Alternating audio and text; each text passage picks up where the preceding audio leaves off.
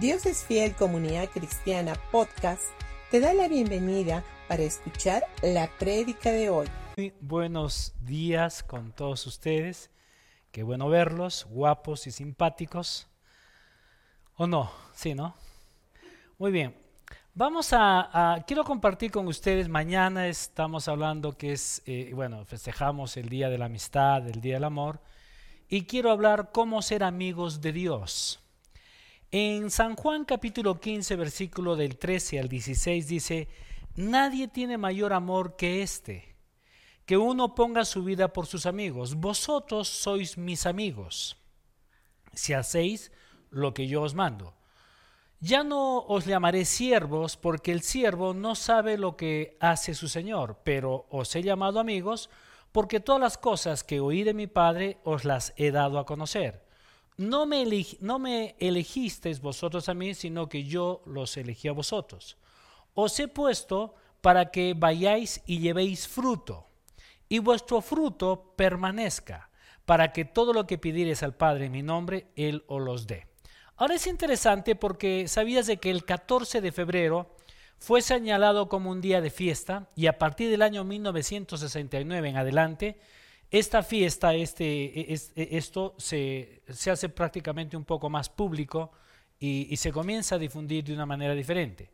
Dentro del calendario católico romano se dedica esta fecha recordando a San Valentín, que también este San Valentín fue un hombre martirizado ah, por, por el emperador romano Claudio. La historia dice de que San Valentín fue sacrificado porque decidió casar a las parejitas, a pesar de que el emperador había prohibido todo esto. Que es, interesante poder saber toda esta historia. Y el dirigente, este dirigente que había prohibido, o este emperador, la creencia de él, él era de que si los soldados estaban casados, entonces dejaban de ser buenos o dejaban de ser eficientes y como los solteros porque los solteros no tenían ningún compromiso, entonces los casados al casarse ya no servían mucho para, para, el ejército. Además, en la antigua Roma, el 15 de febrero eh, se celebra el Día de la Fertilidad en honor al dios Lupercus.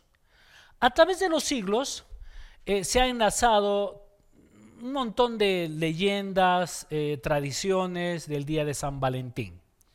A la actualidad nosotros festejamos de pronto el día del día de, San Valentín, pero un poco más para los enamorados, ¿correcto? Y hacemos, ¿qué es lo que sucede? Se hacen intercambios, regalitos, obsequios y un montón de cosas demostrando el amor, la amistad que se tienen a los seres más cercanos. Hoy en día se ha convertido toda esta fiesta en más comercial que emocional que era en ese momento. Sin embargo, si todo esto nosotros lo traemos al ámbito espiritual, nos vamos a dar cuenta que Dios, desde el primer momento que el hombre pecó, Dios siempre ha, mostrado su amor por ti y por mí. la, Biblia dice que el hombre pecó y apenas el hombre pecó, Dios ya tenía un plan para poder salvar al hombre. Y esto nosotros podemos verlo en Génesis capítulo 3, versículo 15. El hombre peca y Dios viene y le está dando una solución. Pero ¿por qué da esa solución? Porque simplemente Él te ama tanto que yo puedo imaginarme que cuando el hombre pecó, su corazón se estrujó. Dijo, ¿cómo es posible que mi creación ya no tenga una relación conmigo? Porque no nos olvidemos que el hombre fue creado para tener una relación con Dios. ¿Correcto? Y Dios siempre ha anhelado y ha deseado esta relación, ese amor. ¿no? Entonces yo, yo me imagino que cuando el hombre peca, baja Dios, es más, la Biblia lo dice, baja Dios y comienza a buscar, Adán, Adán, ¿dónde estás? Tal vez se sorprende, ¿no? Porque este, cuando Dios bajaba al huerto, no, no bajaba pues con los brazos, no, no bajaba de puntitas, bajaba con un estruendo. Entonces, y yo creo que Adán salía y lo iba al encuentro de su padre, le decía, papá, ¿cómo estás? Y le contaba todas las cosas. Pero en esa oportunidad él baja y ve que su hijo no se acerca, su creación no se acerca, Adán y Eva no se acercan. Por eso es de que él pregunta y dice, Adán, Adán, ¿dónde estás? ¿Qué pasó contigo? ¿Por qué no, no has salido a saludarme? ¿No? Entonces, y ahí es donde Adán viene y le dice, es que tuve miedo y me escondí porque estaba desnudo. ¿Quién te ha dicho que estabas desnudo? Y ahí comienza toda la historia. Obviamente, yo creo que ahí es cuando Dios dice, ok, a pesar de todos los errores que tú estás cometiendo, quiero decirte que yo tengo un plan para rescatarte. Por eso es de que el día de San Valentín nosotros lo recordamos, está bien, es, es, correcto, se recuerda con respecto a lo que es el amor, pero nosotros deberíamos de recordar algo mucho más del amor que Dios tiene por ti y por mí. Es un amor eh, que, que no cambia, no varía, es incondicional. Ese es el amor que Dios tiene por ti. Por eso es de que vamos a, quiero compartir brevemente a cuatro puntos acerca de lo que nosotros deberíamos de conocer. Y el punto número uno es, ¿cómo somos amigos de Jesús? ¿Alguna vez te has puesto a pensar, ¿cómo puedo ser amigo de Jesús? Es porque Él lo ha demostrado. En el versículo 13, que vamos a estar, toda la enseñanza va a estar basada en San Juan capítulo 15. En el versículo 13 dice, nadie tiene mayor amor que, que uno que ponga su vida por sus amigos. Cuando Jesús estaba hablando de esto, porque ya es casi el último, está cerca, después de esto ya viene la crucifixión de Jesucristo. Entonces Jesús estaba hablando, ya casi terminando, terminando todo su ministerio, todo su trabajo antes de irse a la cruz. Y ahí es cuando yo puedo imaginarme, reúne a todos sus discípulos y les comienza a revelar el amor que Él tiene, y no solamente les revela el amor y la amistad que Él tiene, sino que también les dice, ahora, a partir de ahora, quiero que este amor esté entre ustedes, que exista entre ustedes, entre sus seguidores, obviamente, ¿no? Entonces, ahora, no, no, no se olviden, Dios te ama tanto, pero también Él dice, ahora quiero que ese amor no solamente sea un amor hacia mí, sino tiene que haber un amor hacia los demás. Por eso es de que en Primera de Juan, capítulo 4, versículo 8 dice, pero el que no ama no conoce a Dios.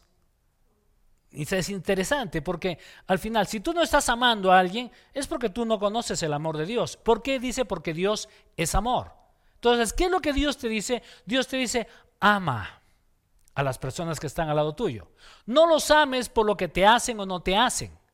Ámalos porque es lo que Dios nos manda hacer. Amar inclusive a nuestros enemigos. Porque es fácil amar al que no te hace nada malo, ¿verdad? Pero cuando viene una persona y te hace algo malo, ¿lo amarías? Bien difícil. Pero sin embargo la Biblia dice, ámalo. Ahora, el amarlo es, hasta cierto punto es el cuidar mi corazón. Porque a pesar de que ha habido ofensas, han habido palabras de pronto no muy bonitas hacia uno, tú tomas la decisión de seguir amándolo. Y cuando tú lo amas, tomas esa decisión, hasta cierto punto tu corazón se queda en paz.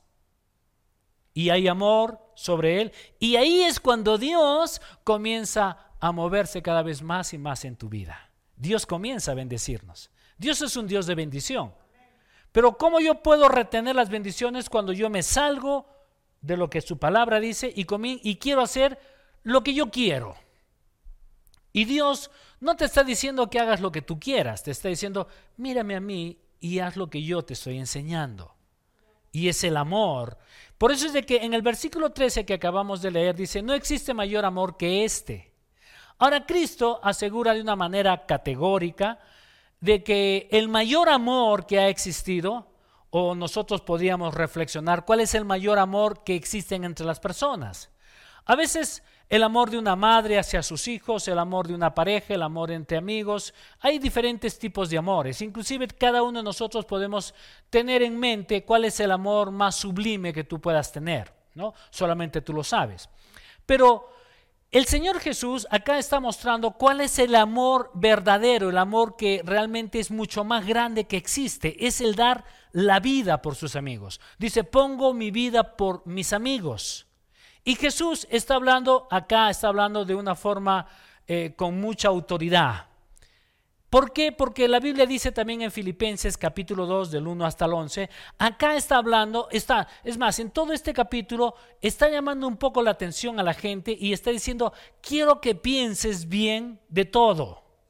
Piensa bien de ti, piensa bien de los demás. Y en la parte de abajo dije, dice que Jesús, siendo, perdón, que Dios, siendo Dios, Él se humilló a sí mismo para ser como nosotros. ¿Te puedes imaginar? Ahora, nosotros conocemos de que Dios es, son, tres. Es Padre, Hijo, Espíritu Santo. Ese es Dios. Pero el mismo Dios, una parte de, él mismo, sale de ahí y se pone debajo del mismo Dios. Por eso él dice que él mismo se, se humilló a sí mismo, teniendo, viniendo acá a la tierra, se encarneció y vino y se puso al nivel del hombre. Ahora, no nos olvidemos que cuando Dios lo crea al hombre, Dios lo crea eh, un poco menor que Dios, pero superior a los ángeles. Ahora, los ángeles no son superiores a nosotros, son menores que nosotros. Por eso es de que en uno de los salmos, uno, uno de los ángeles le dice, ¿qué es el hombre para que de él te acuerdes? Que lo has creado un poco menor que tú y superior a nosotros. Es interesante. Por eso es de que cuando nosotros entendemos de que nosotros somos un poco inferior, en este caso, eh, pero, eh, la, creación de Dios es menor, pero Dios viene, se, se, encarnece o viene como hombre y se humilla a sí mismo. Y él dice, voy a ser igual que los hombres. Se humilla a sí mismo y él viene y lo hace, todo esto lo hace simplemente porque nos ama. Por eso es de que cuando Jesús viene y Él muere por ti y por mí, Él se está humillando a sí mismo simplemente por amor, lo que dice en, Juan capítulo 1, versículo 14. Y Él está su ministerio, todo el trabajo que Jesús hace, lo hace aproximadamente en tres años y medio. Ahora, ¿para qué hizo todo esto Jesús? ¿Por qué vino a la tierra? ¿Por qué vino y tuvo que tomar esa, ese lugar del hombre? Simplemente porque Él te ama tanto que Él quiso caminar sobre la tierra, pero no solamente caminar por caminar, sino que Él vino y comenzó a curar a los enfermos, a resucitar a los muertos, a consolar a los afligidos, a animar a los desanimados, porque la mayor manifestación que Dios tiene por ti y por mí es su amor. Y Dios, Dios quiere, él, tanto nos ha amado que no solamente nos amó, sino que Él dijo, ahora yo me voy a la cruz porque te amo a ti. O sea, Él sufrió insultos, burlas, lo azotaron, Él recibió 39 latigazos. Él lo hizo voluntariamente. A veces la gente dice, a Jesús lo crucificaron o lo mataron, el hombre lo mató. No, no, no, no.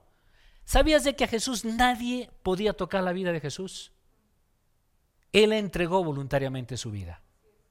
Entonces nadie, nadie puede decir este, eh, eh, a, Jesús, a Jesucito lo matamos. No, Él vino y entregó su vida voluntariamente. Es más, no se olviden que cuando Jesús estaba en el huerto, la noche anterior, vinieron los soldados y de pronto comenzaron, ¿quién eres tú? ¿A quién buscas? A Jesús, soy yo. Y dice de que cuando lo vieron, dio un salto, dieron un salto para atrás y se cayeron. Correcto, ahora Jesús puede haber dicho, tú no, me, vas a tocar a mí. Es más, la Biblia dice, incluso cuando eh, Pedro saca su espada y le corta la oreja, Jesús agarra la oreja del suelo y, no se le echa saliva de repente y se la vuelve a pegar. No sé cómo habrá sido, pero que se la pegó, se la pegó. ¿Correcto? Inclusive él dice, ¿tú crees de que si yo no le diría a mi padre que me ayudara, no mandaría legiones de, de, ángeles para ayudarme? O sea, dense cuenta que a Jesús el hombre no le quitó la vida. Él vino y entregó su vida voluntariamente por ti y por mí. Y todo esto simplemente, ¿qué cosa es? Es amor. Por eso es de que Jesús no tenía la necesidad de venir acá, a la tierra. Pero por amor a ti y a mí, Él dijo, voy a morir por ti porque te amo, porque quiero seguir teniendo amistad contigo. Quiero seguir, quiero que tú seas mi amigo. Por eso es de que él dice, el mayor amor que existe es dar la vida por sus amigos. E, está hablando acá de que Dios, Jesús, Jesús y Dios quieren ser amigos de nosotros. Ahora Jesús vino con el propósito de reconciliarse con el hombre. Ojo, el que, se, el que se aleja de Dios no es Dios. El que se aleja de Dios es el hombre por el pecado. Pero cuando nosotros enfrentamos dificultades acá en la vida, ¿cómo pensamos? Cuando tú tienes dificultades, ¿piensas bien o piensas mal? Por lo general pensamos mal. Siempre si algo, si algo malo pasa, le estamos diciendo, eh, el Señor me ha abandonado. ¿Por qué Dios me has abandonado? ¿no? Inclusive este, eh, eh, mencionan algunas palabras de Jesús. ¿no? Señor, ¿por qué me has abandonado? Y creen de que como Dios abandonó a Jesús en la cruz, como que Dios también te abandona a ti. Pero ojo, si Dios lo abandonó a Jesús en la cruz, hubo un propósito. ¿Y cuál fue el propósito? De que, ahora, el Hijo, Jesús y Dios tenían una relación, pero cuando Jesús toma el lugar del hombre, entonces Dios dice, no puedo tener relación con el pecado o con el hombre pecador. Entonces Él lo deja, pero tiene todo un significado. Pero obviamente lo deja en, en unas horas, lo deja, y, en todo ese tiempo viene todo donde, donde espiritualmente todo el pecado, todo el sufrimiento, todas las enfermedades, todo eso viene sobre la vida de Jesús. Entonces Dios dice, no puedo tener una relación ahorita contigo porque tú estás recibiendo toda la culpa y el pecado del hombre. Pero una vez que pasa todo esto, el, Jesús muere, se va al sepulcro durante tres días y al tercer día resucita. Y lo primero que hace Jesús, es más, una mujer se acerca y quiere tocarlo y dice, no me toques porque todavía no he subido a mi Padre.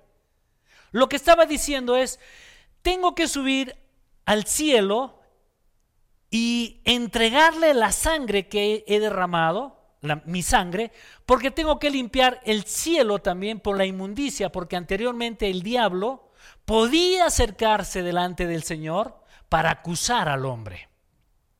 Pero cuando Jesús muere, entonces por eso es de que a esta mujer María le dice, no me toques porque todavía no he subido a mi Padre.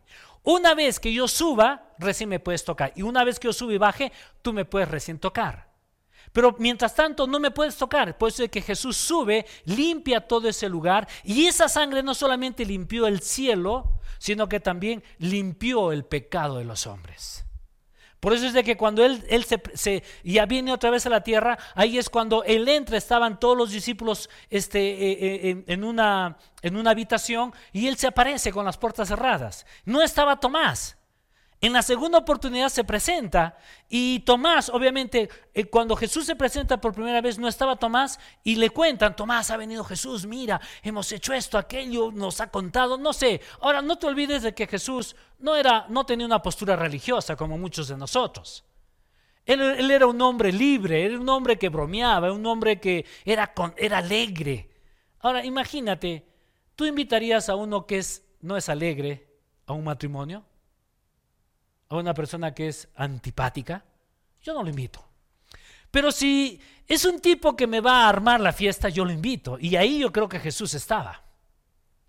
Pues ya que tenemos que saber tener un concepto diferente. Jesús no era un aburrido. Yo creo que era el, tipo más divertido. A mí me hubiera encantado. Y es más, cuando estemos allá en el cielo, me va a gustar más estar con Él que estar con, que estar con ustedes. Porque la cara que tienen ustedes ahorita son muy aburridos. En cambio, con Él no. Y es algo que tenemos que verlo, porque en el ámbito espiritual es así. Por eso es que cuando, cuando Tomás se presenta en la segunda oportunidad, ¿qué es lo que hace? ¿Qué es lo que dice eh, este, Jesús? Tomás, ven para acá, mete tu dedo en mi mano y mete tu mano en mi costado y no seas incrédulo, sino creyente. Pero ahí es cuando Jesús ya se hace tocar. Pero cuando Él resucita, por, eh, resucita, ahí es donde dice, todavía no me toques porque necesito ir al Padre. Ahora, el punto número dos, ¿por qué somos amigos de Jesús? Porque hacemos lo que Él nos dice. Lo que dice en el versículo 14 dice, y si hacéis lo que yo os mando. La palabra amigo, cuando la dividimos, podemos encontrar su verdadero significado. En muchas ocasiones utilizamos esta, esta, palabra amigo, pero de una forma arbitraria o tal vez de una forma muy a la ligera. ¿Se han dado cuenta que nosotros llamamos amigos a nuestros compañeros del trabajo? Llamamos amigos a nuestros compañeros de escuela o de universidad o de barrio. Llamamos amigos a los vecinos, llamamos amigos a los desconocidos. Sí, es mi amigo, ah, sí, es mi amigo, pero no es tu amigo. ¿Es verdad? Y a veces confundimos eso. Ahora, cuando descubrimos lo que significa la palabra amigo, nosotros deberíamos de darle la importancia correcta y que es la palabra justa. Amigo es ami ego, guion ego, lo cual significa es alguien como yo, ego, alguien como yo, alguien parecido a mí. Por eso te vas a dar cuenta, los, los amigos que tú tienes por lo general no son diferentes a ti, son muy parecidos a ti. ¿verdad? Tienen las mismas actitudes, o perdón, tienen las mismas, eh, eh, eh, creen casi en, en cosas comunes. Por eso somos amigos. Yo no me voy a juntar con uno que no, no tiene algo en común conmigo. Yo digo, no, encajamos, ¿verdad? Y si no, no encajas con uno, tú vas a decir, vamos a encajar a la fuerza. No, simplemente no encajas y, y no es tu amigo, pues. ¿No? ¿Por qué? Porque no te sientes bien, no te sientes con libertad. Y un amigo es aquel que tú puedes tener la libertad de poder tener una relación, de ir y de contarle cosas a tu amigo. Ese es un amigo. Pero a veces nosotros llamamos amigos simplemente porque, no sé, nos hemos acostumbrado. Pero Jesús dice que un amigo es el que hace la voluntad de Él. Por eso es de que nosotros debemos de, debemos de estar de acuerdo siempre con Él, de acuerdo con su palabra. Todo lo que Él dice, yo estoy de acuerdo con Él. Y si yo coincido con Él y aplico sus enseñanzas en mi vida, entonces Él es mi amigo. Ahora, la idea de Dios es de que Él quiere que tú y yo nos vayamos conociendo cada vez más y más y más y más, vayamos conociendo más a Él. Y mientras más lo conocemos a Él, más parecidos somos a Él te vas a dar cuenta de algo. Eh, mi esposo y yo estamos 37, 36, ¿no? Te estás, te estás adelantando. 36 años de casados. Y se van a dar cuenta esto en los, en los matrimonios. ¿No? Por decir, a, veces yo, yo la veo a mi esposa y a veces la, la, veo hablar igual que yo. ¿Verdad? ¿Es verdad o no? A veces tomamos ciertas, ciertas cosas y uno dice, ¿por qué? Pero ¿Tu mamá es mi mamá? No. No, tu mamá es mi suegra. Y mi mamá es tu suegra. Pero llega un momento en que tanto estamos juntos que de pronto actuamos muy parecidos. Reaccionamos en algunas cosas muy parecidas. ¿Es por qué? Porque esa amistad se ha mezclado. El matrimonio igual, en el matrimonio cuando se casan se mezclan, se, enredan y muchas cosas comienzan a enredarse en ellos. Dice, ¿y de dónde salió esto? Ah, porque el otro lo, aprendí. Eso es parte. Por eso es de que cuando nosotros entendemos lo que es ser amigo, es cuando eh, nosotros comenzamos a hacer lo que Dios quiere. Ahora, pero ¿qué sucede si yo comienzo a hacer y comienzo a seguir mis propios caminos y mis propios deseos? Cuando yo no estoy siguiendo a Dios, no estoy eh, este, buscándolo y viendo lo que Dios quiere para mi vida, entonces, y yo, yo comienzo a buscar solamente lo mío, entonces hasta cierto punto yo no soy amigo de Dios, soy enemigo de Él. ¿Correcto? Para yo ser amigo, ese, esa palabra ego, yo tengo que ser igual que Él. Por eso es de que nosotros se van a dar cuenta, tus amigos si tienes buenos amigos, inclusive tú vas a hablar igual que tu amigo. ¿O no, Tavo? Sí. ¿Tienes amigos? Eh, tú tienes un montón de amigos. Ahora, tus amigos, tanto tú como él, se influyen, ¿verdad? Se influyen, hablan igual, eh, hasta los mismos, las mismas bromas, hasta los mismos gestos, y a veces los papás dicen, ¿con quién te estás juntando? ¿No? ¿Es verdad o no? ¿Es verdad o no, Tavo? Sí, ¿no? ¿Quién te dice eso? ¿La, la mamá o el papá? La mamá, ¿no es? Entonces, eso es lo que sucede. ¿Por qué? Porque eso es lo que hace un amigo. Ahora, punto número tres. ¿Por qué somos amigos de Jesús? Porque nos muestra lo íntimo del Padre. En el versículo 15 dice, porque todas las cosas que, os, que, que, he oído de mi Padre os las he dado a conocer. A lo largo de la historia de la humanidad, Por lo general nosotros los hombres queremos tratar de razonar, de entender, eh, eh, eh, estamos tratando de, encontrar los misterios que hay alrededor de Dios. No siempre estamos tratando de, de, encontrar la respuesta a las interrogantes que a veces no sabemos cómo interpretarlas o a veces no entendemos muchas cosas. Pero el hombre siempre está tratando de buscar por qué, de qué, y de dónde salió Dios, y por qué Dios, y por qué esto, y por qué aquello, y por qué, por qué, por qué, por qué sin darse cuenta de que Dios, esos secretos que a veces nosotros no, lo conocemos, no lo entendemos, ¿sabías de que Dios quiere mostrarnos de una forma abierta? Él quiere eh, revelar cosas que de pronto tú ahora no entiendes, pero Él dice, yo quiero dártelas a entender. Por eso es de que el apóstol Pablo, en una de las cartas a los romanos, se refiere ahí a todos los humanos, independientemente de dónde son, de qué época, de qué nación o de qué cultura puedan tener. Inclusive él, él dice que se puede percibir alrededor de una persona la mano de un ser superior o de un ser supremo que siempre está ahí. Para esto los teólogos lo llaman este, la revelación general. Pero ¿sabías de que Dios no solamente quiere revelarse generalmente en la vida de uno, sino que Él quiere, Él quiere revelar sus cosas en una forma íntima? en una forma personal, en una forma individual. ¿Por qué? Porque la palabra de Dios quiere revelarse en tu vida. ¿Y todo esto cómo se puede revelar? A través de la Biblia, de su palabra. Por eso es de que la Biblia no es un libro común y corriente cualquiera, no es una fábula, no es un cuento, es su vida, es la vida de Dios. Y cuando tú comienzas a conocer cada vez más de Dios, te vas a dar cuenta inclusive de que en la Biblia, desde el Antiguo Testamento hasta el Nuevo Testamento, desde, el Génesis hasta el Apocalipsis, siempre está hablando de una persona. ¿Y quién es? Es Jesucristo. Pero a veces nosotros creemos de que leemos el Antiguo Testamento y dice, pero Jesús no está ahí. Es porque no estás teniendo la revelación correcta. Porque si tú comienzas a leer inclusive desde el Génesis, te vas a dar cuenta que en Génesis 3.15, cuando Dios le está dando la promesa al hombre, que la promesa iba a venir a través de, de la mujer y que había una promesa, él ya estaba hablando ahí de Jesucristo. Cuando Dios viene y le dice que de la simiente la mujer heriría a la serpiente. ¿Verdad? Ya estaba hablando ahí de Jesús. Inclusive cuando Dios le da la promesa a Abraham, ahí también está hablando de Jesús.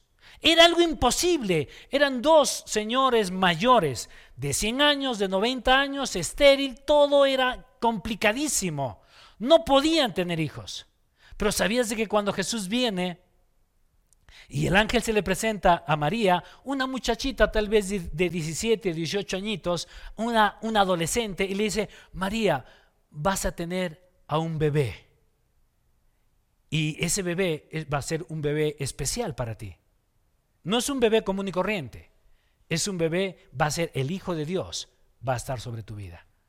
Ahí es cuando María dice, pero ¿cómo es posible que esto suceda si yo todavía no, no conozco hombre? No conozco varón. ¿Cómo va a ser posible esto? Ahora, lo que me encanta de toda esta historia es de que la Virgen María nunca estuvo tratando de razonar, como a veces nosotros queremos razonar, ¿verdad? Queremos encontrar el por qué, por qué, por qué, por qué. No, simplemente María dijo que se haga tu voluntad. O sea, no puso no puso duda, no dijo, pero voy a consultar esto, a ver, con el tarot o algo así. Voy a consultar con los dados, voy a consultar con la coca, voy a consultar para ver si es verdad o no. No, simplemente María dijo, si es así, es así, punto. Por eso es de que Dios la usó a la Virgen María. Y hasta cierto punto puede sonar un poco feo esto, lo que les puedo decir, pero fue como un depósito que vino depositó su semilla sobre el vientre de María y María aceptó esa semilla y dijo, quiero esto. ¿Correcto? Y él vino, él vino como hombre, se desarrolló como hombre, pero es todo esto fue porque porque simplemente este él este, vino y él comenzó, obviamente, a creció y comenzó a cumplir el propósito que Dios tenía para nosotros. Pero dentro de todo esto nosotros tenemos que afirmar de que todas es todo lo que les estoy hablando es porque Dios comenzó a revelarlo, pero no lo reveló a todos, sino solamente comenzó a revelarlo a ciertas personas. Por eso es de que cuando Jesús eh, estaba con sus discípulos, lo primero que les dice es Ahora no los voy a llamar siervos, sino los voy a llamar amigos. Pero uno podría decir, ¿por qué no los llamaba siervos? Porque al siervo, el siervo no tiene la autoridad o no tiene el derecho de, de que el amo le revele cosas. Los siervos el amo no viene y le dice, oye, ven, nos vamos a sentar, mira, te quiero revelar esto, quiero decirte. No, no, no, no. El, amo simplemente viene y ordena y dice, hay que hacer esto, esto, esto, esto, esto. ¿Por qué? Porque yo quiero. Punto, se acabó. ¿Verdad? Pero cuando, cuando el amo no te trata a ti como un siervo, sino como un amigo, él viene y te revela cosas de su corazón a su corazón. Por, por eso es de que un verdadero amigo conoce el corazón mío. Un verdadero amigo va conociendo mis pensamientos, inclusive va conociendo la visión que yo pueda tener. Ese es un verdadero amigo. Un verdadero, a un verdadero amigo yo puedo venir y decirle, oh hermanito, ¿sabes qué tengo? Me está pasando esto, esto, esto. Y le vas revelando cosas. Y como es tu amigo, él te escucha y te dice, sí, ok, yo estoy contigo. Ese es un verdadero amigo. Ese es el amigo. Por esa, por esa razón, ahí es cuando Jesús dice, ya, ya ustedes ya no los voy a llamar siervos, sino que ahora van a ser mis amigos. Lo que dice en el versículo 15, dice, pero os he llamado amigos porque todas las cosas que oí de mi Padre, os las he dado a conocer a ustedes. Por eso es de que Cristo, en su amistad, Él quiere revelarnos secretos. Y para poder nosotros este, eh, que esos secretos se revelen en nuestras vidas, nosotros tenemos que tener una relación con Él. ¿Se han dado cuenta que la amistad no es forzada? Es igual, si alguien viene, no sé, y me, presenta a Richard, y, de pronto este, te voy a presentar acá al doctor Richard. Y yo vengo, nos damos la mano, ¿qué tal Richard? Yo me llamo Vicente, ¿cómo estás? Y de pronto nos encontramos al día siguiente en la calle, en la calle Mercaderes. Entonces le digo, hola Richard, y él me dice, hola, ¿Somos amigos? No. ¿Cuándo somos amigos? Cuando comenzamos a tener una relación. ¿Verdad? Antes de eso no. Somos conocidos. Y a veces nosotros confundimos una relación con Dios con conocernos al tener una relación de amigos.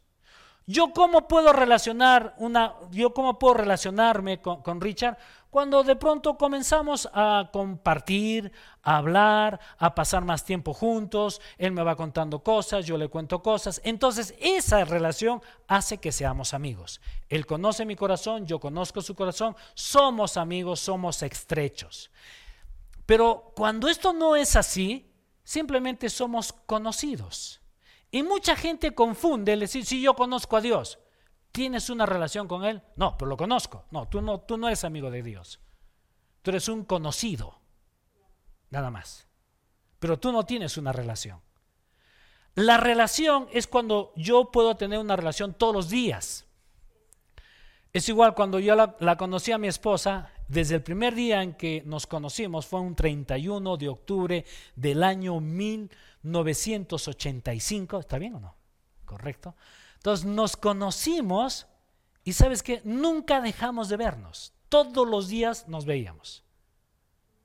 No hubo un día en que tuviéramos, nos vamos a dar un tiempo de descanso. No, no, no, acá no hubo descanso, acá hubo todo fue totalmente diferente. nos conocimos y todos los días nos teníamos que ver, todos los días. No importa, ella, ella iba a hacer guardias y tenía que ir a ver, no importa si entraba o salía o la recogía, pero nos teníamos que mirar, no importa cinco minutos, pero nos miramos. ¿Por qué? Porque ya había una relación entre nosotros y cada vez iba creciendo más. Eso es lo que Dios quiere. Dios quiere tener una relación. Y esta relación no es esporádica, es una relación que quiere que vaya, eh, vaya creciendo y creciendo. El punto número cuatro, ya se me va acabando el tiempo, es, ¿por qué somos amigos de Jesús? Porque Él te escogió. En el versículo 16 dice, dice, eh, sino que yo los elegí a vosotros, que realmente me, me encanta esto. ¿Cuántos de nosotros de pronto hemos querido ser parte de un grupo y de pronto no nos han aceptado en ese grupo? ¿Te ha pasado a ti o no? A mí me ha pasado varias veces. ¿no? Donde a veces yo quería ser parte de un grupo y te, no, no, tú no. ¿Por qué? Porque, no sé, eh, de pronto los otros se creían más. No, no sé, hay infinidad de cosas que siempre han sucedido y siempre a veces te han hecho a un lado. Pero ¿sabías de que en Cristo Jesús esto no es así? La Biblia dice que Jesús dice, ustedes no me escogieron a mí. O sea que tú y yo no hemos escogido a Jesús. Jesús nos ha escogido a nosotros. Y esto es maravilloso. Esto es algo que nosotros deberíamos de registrarlo mucho en nuestro corazón. Y cuando tú sabes de que Él te escogió, hasta cierto punto tú te sientes en la obligación, en el buen sentido de la palabra, de quererlo cada vez más. Porque Él te escogió. Tú no lo has escogido. Es como cuando alguien viene y te dice, ¿quieres ser parte de la selección, Gustavo? Pero no califico, pero quiero que seas parte de, de mí. Yo te enseño. Pero nunca he jugado eso. Yo te voy a, enseñar. Fabián, ¿quieres ser parte de la selección de, fútbol? Pero no, no, no soy muy bueno. No te preocupes, pero yo te quiero incluir. Dígame, ¿te sentirías feliz? ¿O estarían llorando? No, no, yo no quiero. No, si tú anhelas ese deporte, si tú quieres eso, ¿te sentirías feliz, Emilio, o no? Claro que sí. ¿Por qué? Porque me están tomando en cuenta, estoy, estoy siendo parte de, de algo, de un círculo Ah, que es maravilloso. ¿Y sabías de que ese círculo que Dios nos da no es un círculo, este, no es elitista, no es un círculo cerrado, no. ¿Sabías de que es un círculo abierto? Donde Él dice, yo quiero que todos ustedes estén aquí conmigo. Pero la decisión simplemente es tuya. El que tú puedas decir, quiero ser parte de ti o o no quiero. Quiero aceptarte y quiero eh, este, ser eh, parte de este círculo o la otra es decir, no quiero ser parte de este círculo. Pero la decisión no está en Dios, sino está en ti. Por eso es de que nosotros, lo primero que Dios te dice, quiero que seas parte de mi círculo. ¿Y cómo puedo ser parte de mi círculo? Cuando tú reconoces a Jesús como tu Señor y Salvador personal. ¿Es un cambio de religión? Yo no te, te he hablado de religión. Dime, ¿te he estado hablando religión? No. ojo, yo no, te, yo no te voy a hablar de una religión. Yo te voy a estar hablando de que tú tienes que tener una relación con Dios. Y cuando tú aprendes a tener una relación con Dios, hasta cierto punto te olvidas de la religión. Porque la religión, ¿qué es lo que hace la religión? La religión viene y te pone normas, tradiciones y cositas que tienes que hacer. En cambio, Dios no te dice, tienes que hacer esto, esto. No, simplemente Dios te dice, quiero que vivas en libertad conmigo. Quiero que seas libre. Conóceme a mí y vive en libertad. Por eso es de que cuando yo, mientras más lo conozco a Él, más libre soy. Y puedo ser como el himno nacional que tenemos. ¿Cuál es, cuál es nuestro libre? Nuestro himno nacional. Somos libres. Dice, por unos días, ¿qué dice? Siempre. ¿Verdad? Me encanta el himno nacional nuestro, porque es un, tiene una buena, una buena letra. Y somos libres por siempre. Y eso es lo que Dios quiere. Dios quiere que tú y yo podamos vivir en libertad. Pero ¿cómo lo hago? Cuando nosotros lo aceptamos a Jesús como nuestro Señor y Salvador personal. Por eso es de que mañana, que es 14, yo creo que es un buen pretexto para que tú puedas hablar a tus amigos, a la gente que está al lado tuyo, poderles, no sé, mandar un, eh, a través del, del Face o a través del WhatsApp un mensaje, pero dentro de ese mensaje muestra, que muestra, muestra el amor de Dios que Él tiene por ti y por mí. Amén. Vamos a, a cerrar nuestros ojos y voy a orar. Yo quiero hacer una invitación también en esta mañana. Si tú nunca antes le has dicho, Señor, necesito de ti, quiero que tú seas mi Señor y mi Salvador, ahí donde tú estás con tu, con tu cabecita y tus ojos cerrados, quiero que repitas esto conmigo. También las personas que nos están viendo a través de las, de las redes, eh, si quieres hacer esta oración, quieres decirle, Señor, quiero tener una amistad contigo, quiero que seas mi amigo. Ahí donde tú estás, quiero que cierres tus ojos y repite esto conmigo y hazlo de todo tu corazón. Repite esto conmigo con voz baja.